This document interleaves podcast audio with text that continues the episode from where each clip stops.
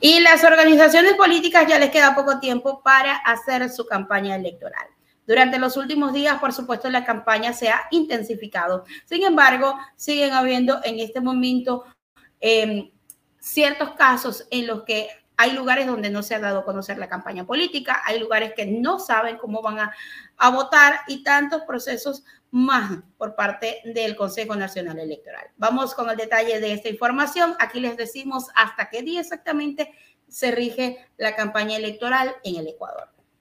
La electoral inició el 13 de enero y concluirá a medianoche del 2 de febrero. Desde las 12 horas con un minuto del viernes 3 quedarán prohibidas cualquier actividad proselitista. A días de que entre en vigencia el silencio electoral, por los comicios seccionales para elegir 5.633 autoridades locales, designación de los siete vocales del Consejo de Participación Ciudadana y Control Social, pronunciamiento sobre las ocho preguntas del referéndum constitucional y la consulta popular para cantonizar la parroquia Sevilla de Don Bosco de Morona Santiago, se prevé que en las últimas horas los postulantes intensifiquen la campaña. El silencio electoral entrará en vigencia 48 horas antes del día de las elecciones, según el artículo 207 del Código de la Democracia. Durante este periodo queda prohibida la realización de mítines, concentraciones, difusión de publicidad electoral, opiniones o imágenes a través de la prensa escrita, radio, televisión y vallas publicitarias. Tampoco se podrán hacer difusión de propuestas en medios digitales que induzcan a los electores a tomar posición o preferencia sobre las dignidades a elegir. El incumplimiento de estas obligaciones constituirá una infracción electoral, por lo que queda sancionada de conformidad con el artículo 277 de la misma normativa. El silencio electoral regirá hasta las 17 horas del domingo 5 de febrero, jornada en la que más de 13 millones de ecuatorianos acudirán a las urnas.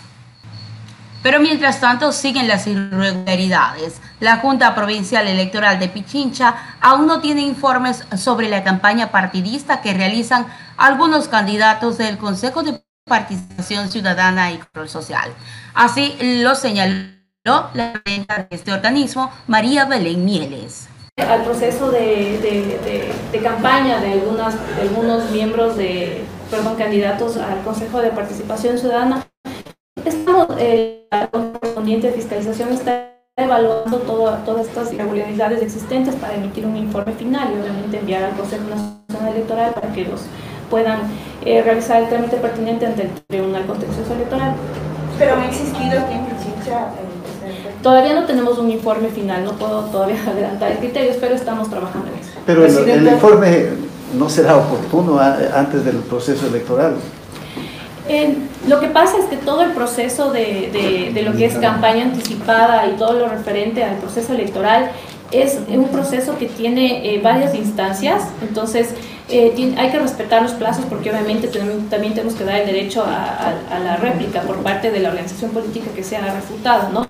Entonces, eh, hay, que, hay que seguir el proceso, no podemos adelantarnos y obviamente las sanciones continuarán, si es que fuera el caso. El Tribunal Contencioso Electoral es el único organismo que, quien puede sancionar. Nosotros como, como CNE o no podemos emitir ninguna sanción hasta que el tribunal se pronuncie. Hasta el momento ningún informe tiene. No tenemos, estamos trabajando, no, no tenemos ningún resultado hasta el momento. Presidenta. Eh, Ahí está, señores, parte de las irregularidades que lamentablemente se están viendo en pleno proceso electoral y faltando tampoco para el día de las elecciones. Mientras tanto, en otra de las informaciones destacadas, un juez dispuso que la Asamblea Nacional posesione a los vocales suplentes del Consejo de Participación Ciudadana máximo en tres días. Ya a partir del día de hoy serían dos días. Un juez del Cantón Santa Rosa, provincia del Oro, concedió la medida cautelar al actual vocal suplente del Consejo de Participación Ciudadana Gina Aguilar y dispuso que sus consejeros alternos sean posicionados